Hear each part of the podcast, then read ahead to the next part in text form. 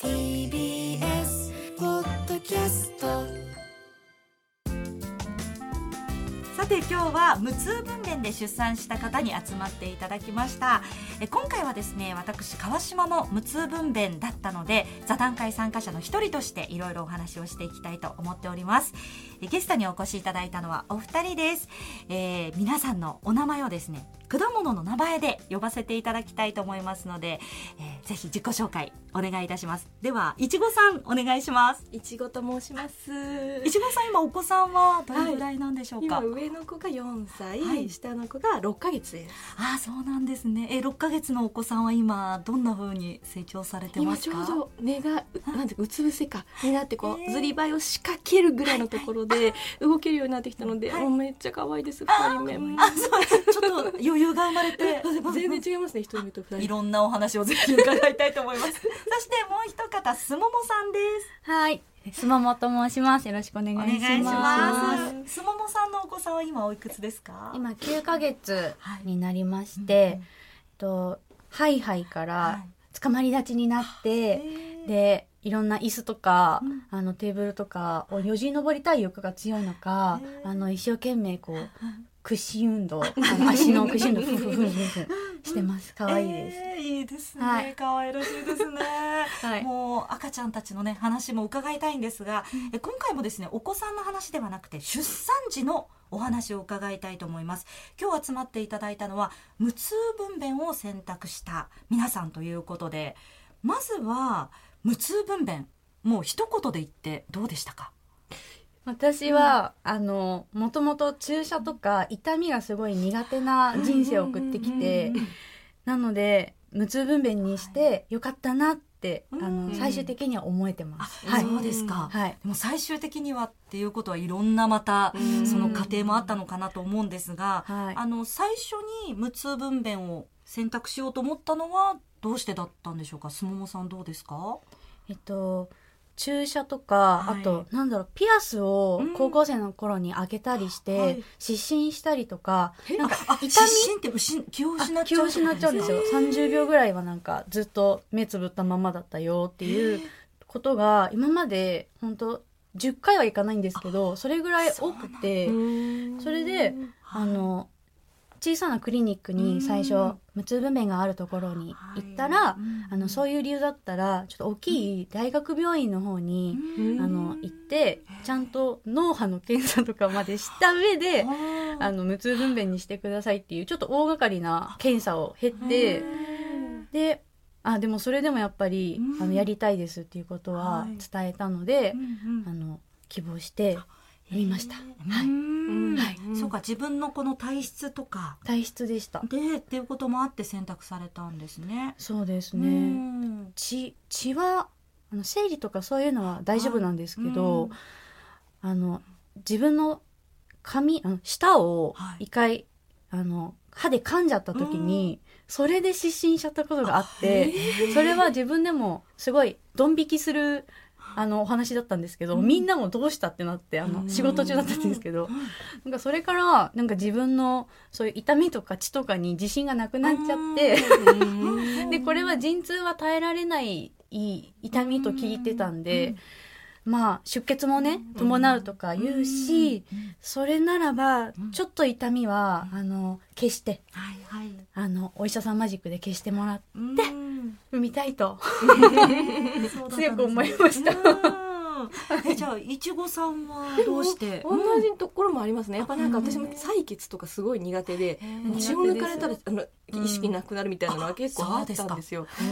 そうやっぱ痛みに弱くてやっぱその痛みがあるからこそ産み産めないってなんかすごいもったいないというかお母さんにはなってみたいけどなんか痛いから嫌だっていうのはちょっとなと思ってできたらあの無痛で産めるところがあるんだったらなんか結構いろいろリスクとかも当時なんか言われてたことがあってなんかそれ亡くなった方とかねいたのもあったのでそういうリスクもあるよっていう上でもやってみたいと思ってとりあえず一人目の時はあのやってそれで全然痛くなかったんです。一人目は全く痛くなくて。いや全然これめっちゃいいじゃんと思って二人目の時はもうすごく痛かったのでもう分娩じゃなかったなかったのでだから結果まあ結果なうん。まあどっちでもよかっったのかなっていうあそうですか、うん、あれでしたね、えいちごさんはどちらもお二人とも無痛分娩を希望してたんだけどそうですそうです。お二人目のお子さんの時どうして無痛にならなかったんですか？は、えー、大体無痛分娩って計画出産なんですよね、はい、この日に出産しますっていう、うんうん。うん、でそれで入院して陣痛促進剤を入れたんですけど、全然陣痛が来なくって2日目に渡っちゃったんです、はいはい、うん、でやっぱ麻酔が入れると陣痛促進が効きにくくなるから、一旦入れないで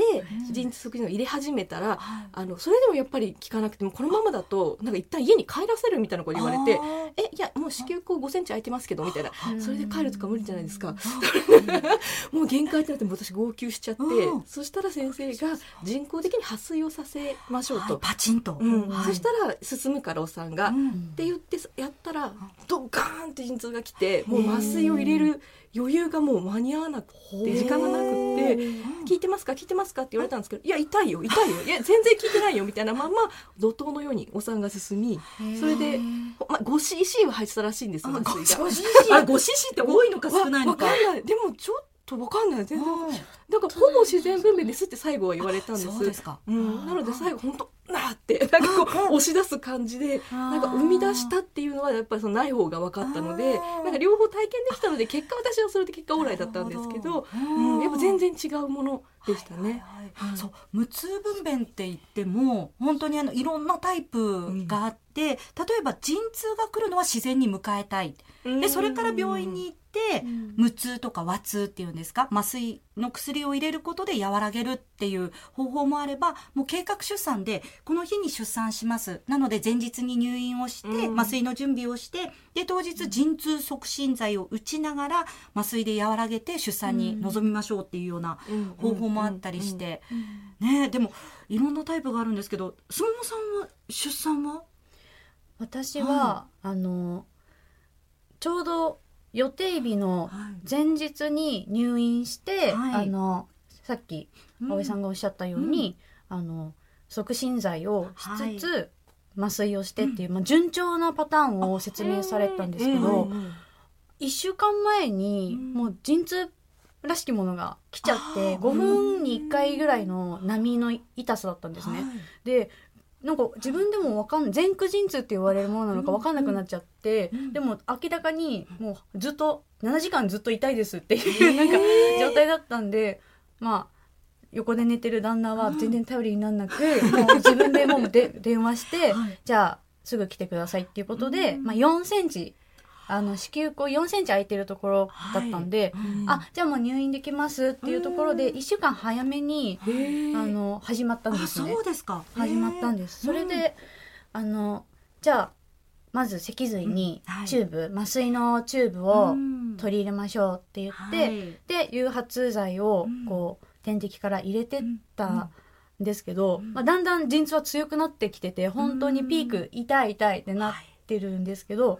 助産師さんが、うん、もうちょっと自力で我慢すればするほど、早く産めますって、促すことになると。促すことになると、でここで麻酔を入れちゃうとやっぱ伸びますよ時間っていうのを聞かされて、えこの痛みにあせっかく麻酔をやるやれるのにと思ったんですけど、うん、2時間頑張って耐えてやっと麻酔を入れたんですね。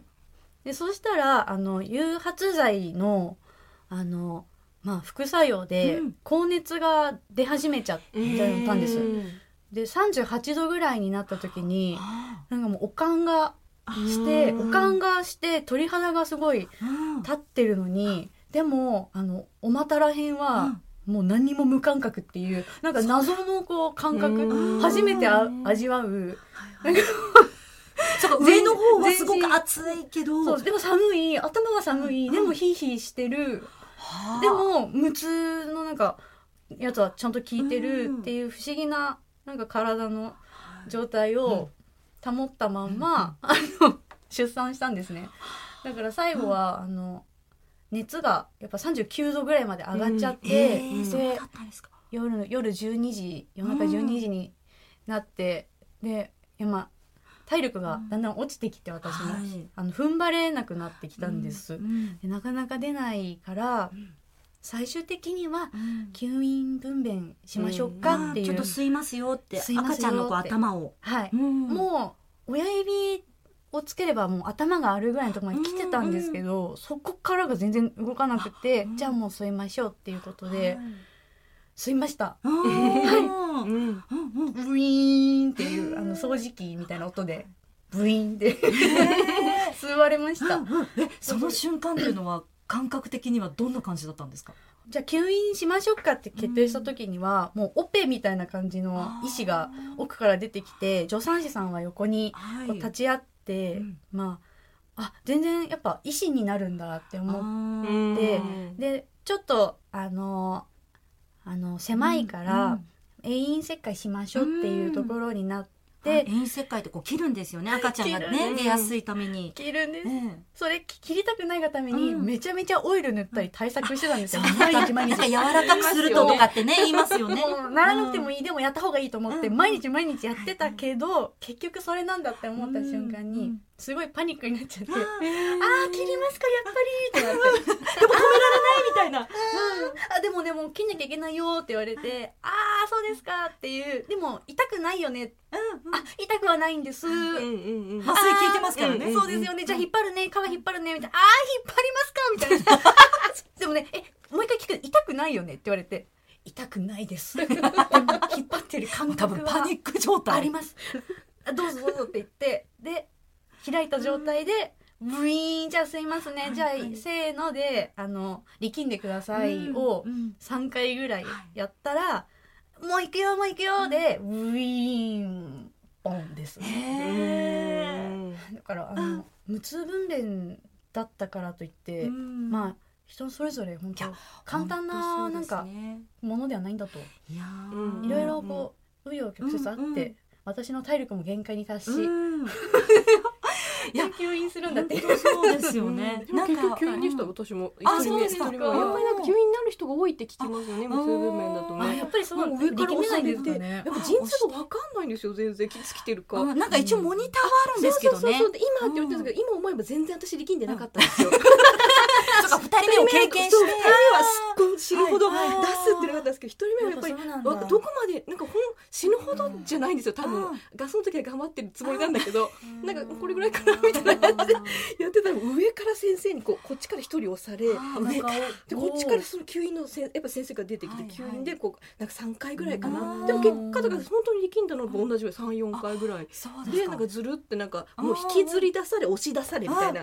なんか出されたって感じでね 産んだっていうかみたいな。っていうのをなんか2人目の経験があったからなんかこう一人も振り返るとなんかそう思いましたでもただ全部全部痛くないですよね。私も全全然痛くなくて。でこう先生が栄養をチクチク縫いながらその先生の顔越しになんかモニターで子供があの計測されてるのを見るっていうのがすごいシュールな時間。でみんないなくなっちゃって。こう顔縫って男の先生だったのですごいなんかその頭越しに見るみたいな。なんかすごいこうシーンみたいな。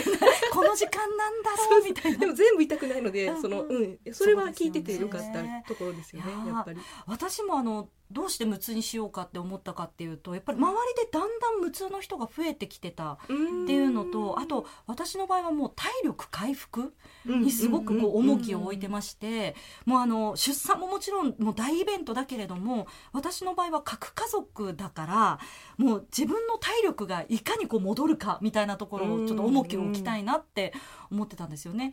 それで周りも結構無痛の人が増えていたので話を聞いてでよしじゃあ無痛をって言って選択したんですけれども私の場合はあの1つ目のサインと2人目のサインが違ったんですけど、うんうん、あのまたサインによってもこう考え方が違う形で1つ目のところはもう当たり前のように無痛ですよね。うちに来るってことは。みたいなサインだったんですよ。だから自然分娩と無痛と悩んでますって言ったら、は？みたいな顔されて ここに来といて無痛じゃないの？みたいな感じであああじゃああの私あの結構痛みには強い方だと思うんですけどとか言って言いながらあでもじゃあね無痛やってみようかなっていうのとあとあのあれです。さっき言ったあの核家族っていうのもあってそんなことでねね赤ちゃんはもう予定通り生まれてくるかっていうの全然わかんないんですけど出産何があるかわかんないから。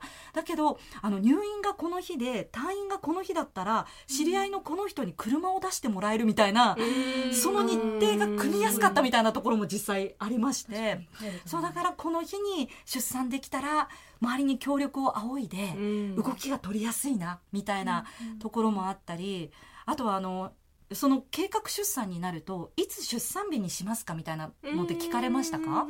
なんか選択肢ってありました？まあなんかちょっと見ながらですよね。2人目の時とかはなんか2週間予定より2週間前ぐらいにもうあ。ちょっともうでかいからもうこの日でみたいな感じで決められて決められて？なったんですけど、まあ、ちょっと23日はでもずら選択肢がありましたね。あそうです、うん、そう私もいつにしますかって言われて、ね、そうなんですよ。でも選択肢あると逆にもうなんか今まで気にしてなかったのにすっごい調べ始めちゃって運勢のいい日にしたくなるんですよ。そうなの？そう。どうする？でなんか6月9日だったらロックの日でなんかちょっとソウルフルな子になるんじゃないかとかでも6月10日だったら運勢的にすごいいい日だしみたいな。でまたその日にしたんですよね選択そしたら同じように考えた親御さんが多かったみたいでその2人目の産院だったんですけど選んだ時にあの無痛分娩の方がすごく多かったんですよ。でプラスしてその自然分娩で来る方もいらっしゃるので。もうその日わんさかわんさかで出産のそのママさんお子さんがもうわんさかでだから私2人目のその無痛分娩の時もあもう子宮口全開ですってだから赤ちゃんの頭もう触れます。あとは分娩台に乗って出すだけですっていう段階で、あ、ちょっと順番待ちですって言われたんですよ。えー、ちょっとお待ちくださいって言われて。でも、無痛分娩だから、ギャーっていう感じじゃないんですよ。なんか、あ、はい、わかりましたっていう感じで、もうここの違和感感じてますけど、そうですね。あ、ここまでいるなっていうのは分かってるんですけど、でもあの、目の前のテレビ見たり、それこそ携帯電話もいいですよって言われて、携帯電話で、あ、今分娩台待ちですって言って家族に連絡したり、そうするともう周りもどういう状況みたいな、分娩台待ちでメール来るみたいな、ちょっと驚かれながら、で、私の場合はですけど、本当に出産前までかな？直前まで結構あの DVD 見れたり、うんうん、だからラーメンズの DVD を見てたんですよお笑いの。でさあじゃあ2つ目の DVD 見ようかしらって言ったタイミングでもう赤ちゃんの頭だいぶ降りてきてますって言ってもう DVD ストップしてくださいって言われて あ本当ですかって言ってじゃあ生きみますって言われて。でもあの本当かどうか分かんないんですけど生きんだ時に「お上手!」って言われたんですよ。乗せ方がすごく上手で。あの助産師さんの。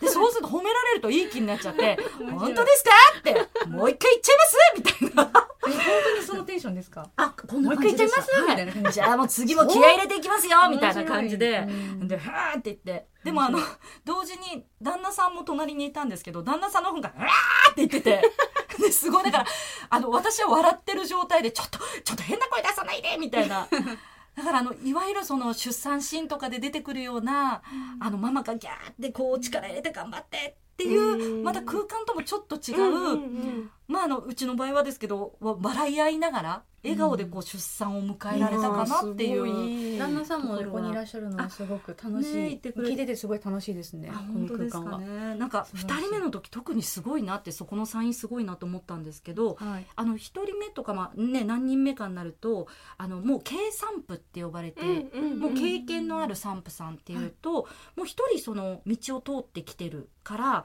2人目は早いって言われますよね。そうだから2人目の時「あ計算部さんですね。えっとじゃあ上のお子さんいらっしゃいます?」って「あそうか。サポートするご家族は近くにいらっしゃらないんですね。OK です。じゃあ何時に旦那さんが上のお子さん迎えに行くんですか?」って言われて「5時です」って言ったら「あ分かりました。じゃあ逆算して3時には生まれてた方がいいね。分かりました。じゃあ3時までには産みましょう」みたいな。そんなことできます？みたいな。できます？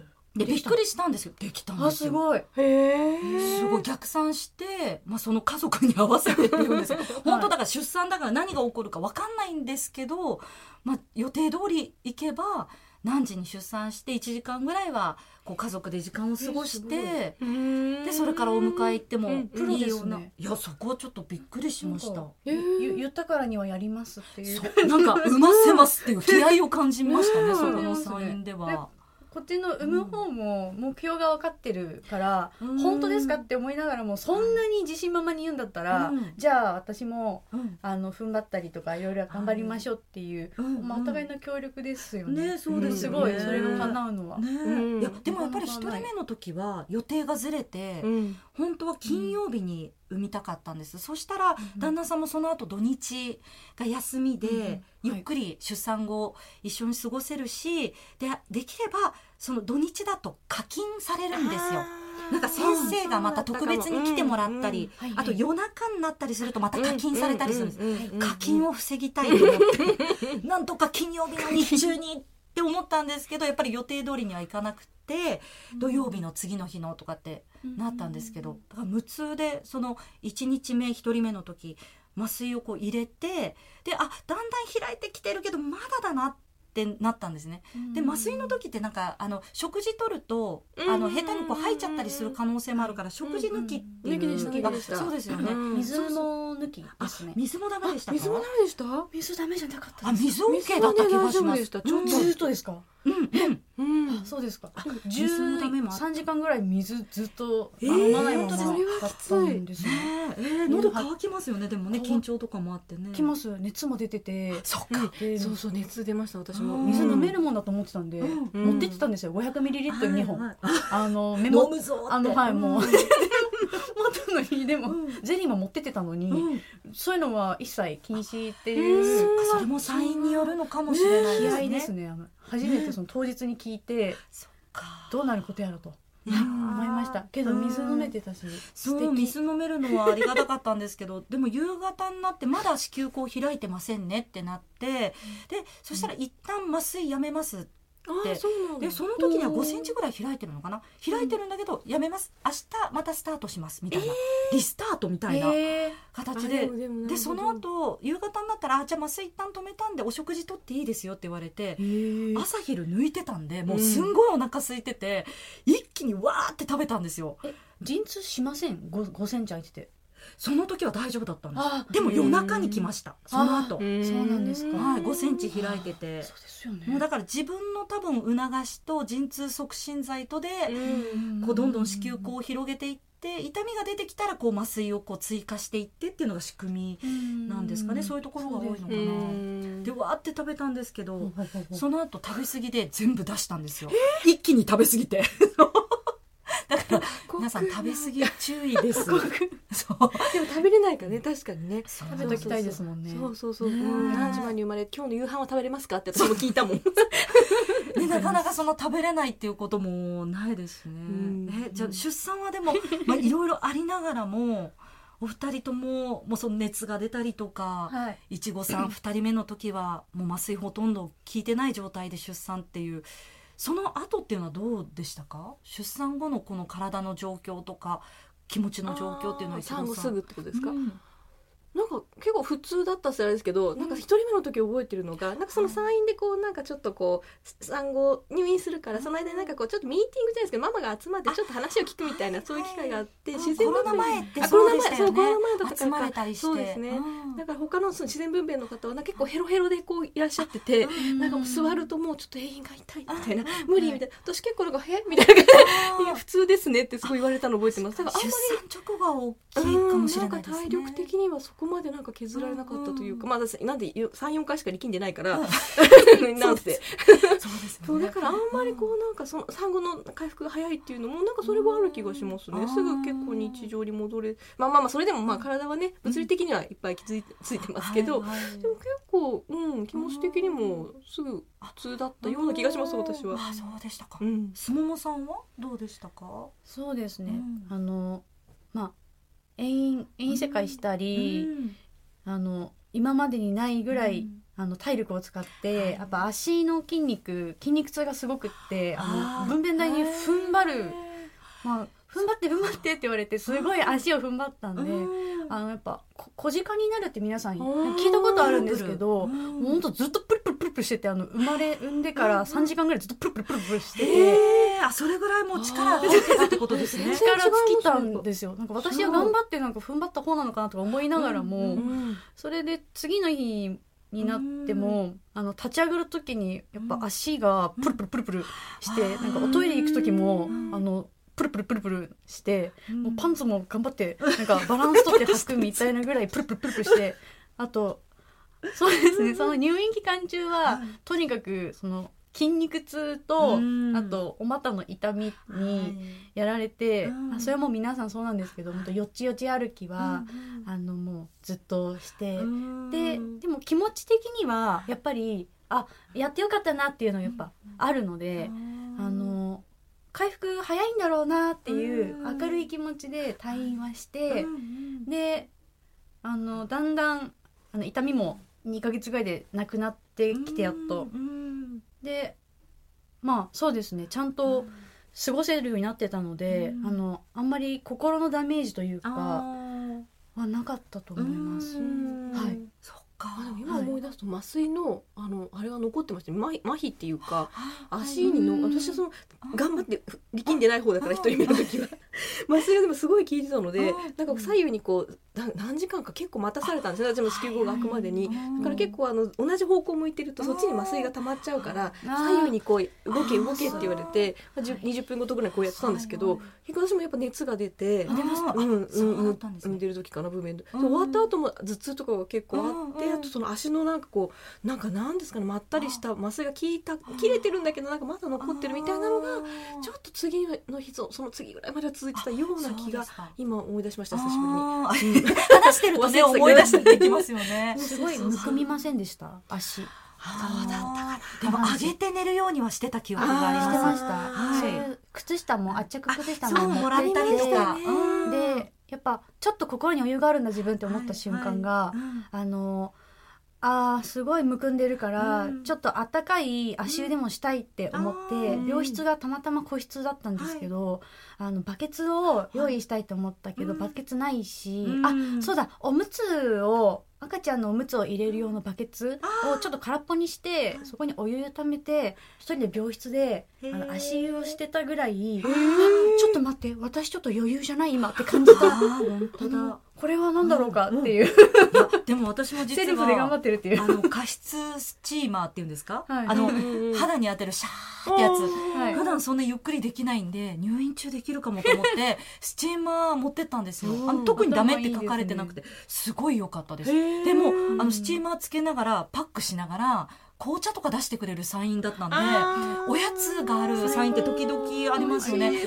だからそうおやつ食べながら、あのもちろんねその遠因切開したところとか縫ったところとか痛みはあるんですけど、うんやっぱり気持ち的にはちょっとね余裕が作れたのかなっていう気は。うん。見た目もう余裕がありそうですよね。あとあの本当にこれもうそれぞれの考え方だと思うんですけど私結構旦那さん対策っていうところもあったなと思ってまして、はい旦那さんがあの最初立ち会うのすごい怖いって言ってたんです。あの血も苦手だし、うんまあ、やっぱりドラマとか見ていても、ね、女の人がわーってそれ本気で、ね、取り組むんだからわーって声出すじゃないですか。でそれを見て自分がこう耐えられるかなってもうなんか怖くなって逃げ出しちゃうんじゃないかっていうことを言ってたんです。でそれもあってあじゃあ無痛分娩だったら、まあ、おしゃべりしながら迎えられるかもっていうのがあって、うんうんうんでそしたらその旦那さん的にはすごく良かったみたいで、あこんな楽しく迎えられるんだってうん。結構びっくりしたって。だから2人目の時もお願いしたいなみたいなことは逆にリクエストがあったんですよね。うん。一緒にこう楽しく迎えられたらありがたいなっていうのもあって、あじゃあそうしようかっていうところもありましたね、でも確かにプラス10万円ぐらいはするのかな無してますね。痛そうです。選択す。ると。それぐらいですね、お金はねかかりますもんね、うんでもその後回復は少し早めかもうん。しれないですね。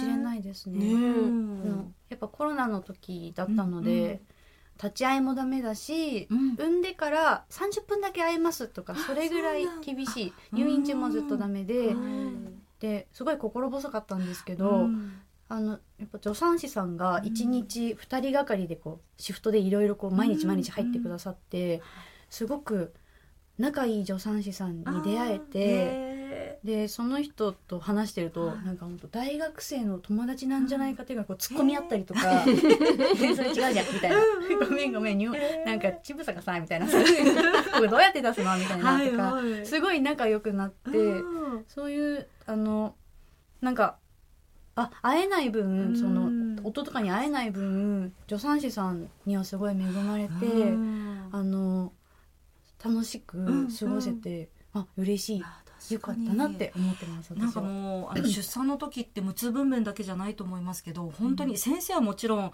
あなたにもうかかってますぐらいの気持ちでいるんですけど 助産師さんの存在ってめちゃくちゃ大きいですよね。うんなんかそのね、無痛分娩だったら前日にそのちょっと丸くなって背中の部分に麻酔打つんですけどその時も打ちょっとチクッとしますよとか私がお世話になった方ずっとこうあの背中をずっとトントンって優しく大事です。ねそういうのがもう一個一個がすごい染みてくるというかうん。ありがとうございます頑張りますっていう気持ちに。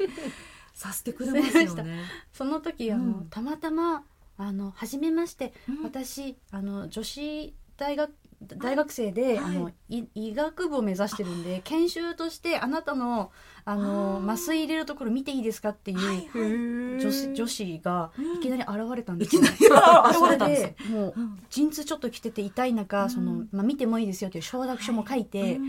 ああ何なんだこんな時にって思ってたんですけど、そのじゃあ管通しますね。あのちょっとチクッとします、うん。もっともっと背中出してもっと背中出してって、すごいスパルタな、うんあの先生のもと、うん。その子が「大丈夫ですか？怖くないですよ」って言って両手握ってくれた時泣きました感動して。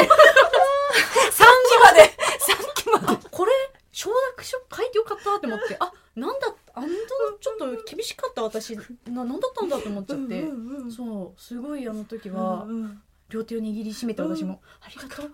ありがとう」って言ってその次の日もたまたまあの出産後に会えたのであの時本当に手握ってくれただけで助かったってめちゃめちゃ言いました。私が泣けてきちゃ涙もろい。なんで。なんか本当それぐらいやっぱ、あの優しさに飢えてるんだなって思って、うんうやっぱりね怖かったあの時は。なんか一方ではちょっと楽してんじゃないとか痛み感じないと愛情がみたいに。ドラマが生まれないよとか、ちょっと言われたりもしたんですよ。うん。上の世代の方は特に何それちょっとそうでしょうね。最初言われました。ね一人目の時は特に親世代とかもやっぱり大本当に大丈夫なの？みたいな、うとなんかこう痛みをううん痛くて産んだ方がなんか愛情が深まるみたいな、ね言われます。はあ？みたいな。強い。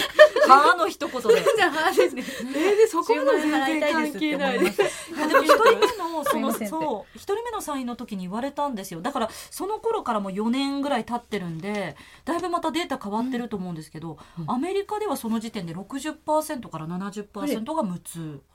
イギリスでは40%で、日本では34%ですって、三四パそその4年前とかの時点で。やっぱりまだ。ー。あそんな少ないんですね、うん。でもまあだんだん四年前というか年々、はい、増えてきてるとは思うし病院とか産院とか増えてきてるのかなとは思うんですけどね。でもやっぱりその親世代は特にそれって本当に大丈夫なのとかその後の愛情芽生えるの的な心配みたいな。うんうんうんうん。そういうのはもういちごさんは「はあ」の一言でい きましたか？いや産むの私だしみたいな。でまあでも実際産んでみて私は最初もともと子供がそんなに好きじゃないあかったのーで、うんうん。その心配もあったんだと思うんですけど、でも実際産んでみたら多分、関係ないと思います。無痛分娩だろうが、うん。どんな産み方だろうが、もう自分の子はやっぱり可愛い、うん。全然可愛いので子供好きじゃなかった私がそうだから、そこはあんまり関係ないと思いますね、うんそれは胸を張っている関係ないですす。ももさんはなんか周りから言われたりってこともありましたか？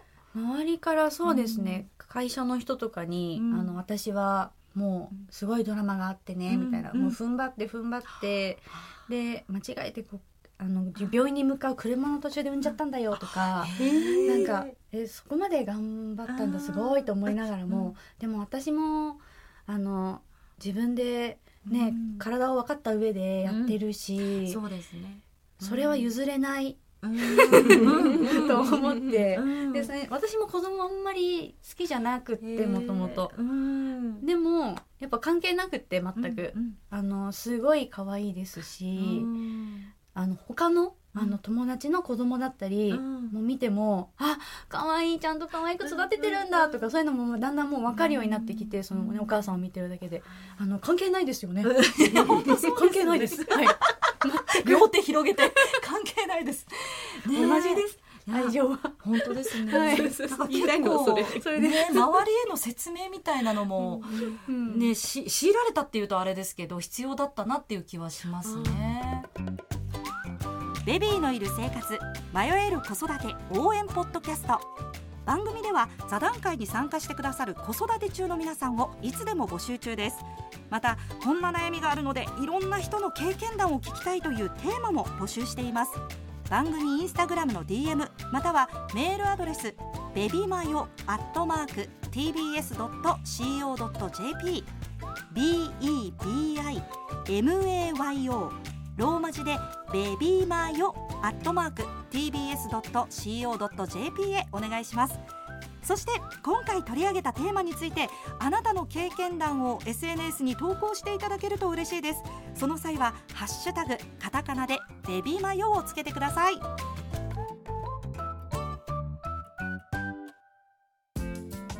座談会参加してみていちごさんどうでしたでしょうか？楽しかったです。全然話足りないんですよね。いっぱいお話ししたように思いましたけどまだ足りない。全然足りなかったですまた別の回でぜひお願いしたいです。すももさんいかがでしたか？私もこんなになんか話がね弾むと思わなくて、楽しかったです。ありがとうございます。ねもちろんあの無痛ってついてるんで全く痛みがないみたいなイメージ持たれるかもしれないんですけど、本当にその陣痛をどれぐらいまで感じてっていうその段階もそのサインによって違ったりですとか、あと私の友人でもあの髄液が漏れてしまってその麻酔の時に失敗しちゃったのかな、うん、髄液が漏れてしまってその後出産後頭痛が1週間ぐらいちょっと続きましたみたいな、まあ、そういうこともありますので本当にあのぜひ行った産院でお話も聞きながら選択肢の一つとして考えてみてもいいんじゃないかなってそんなふうに思いました。今日は本当にいろんなお話ありがとうございます。ありがとうございました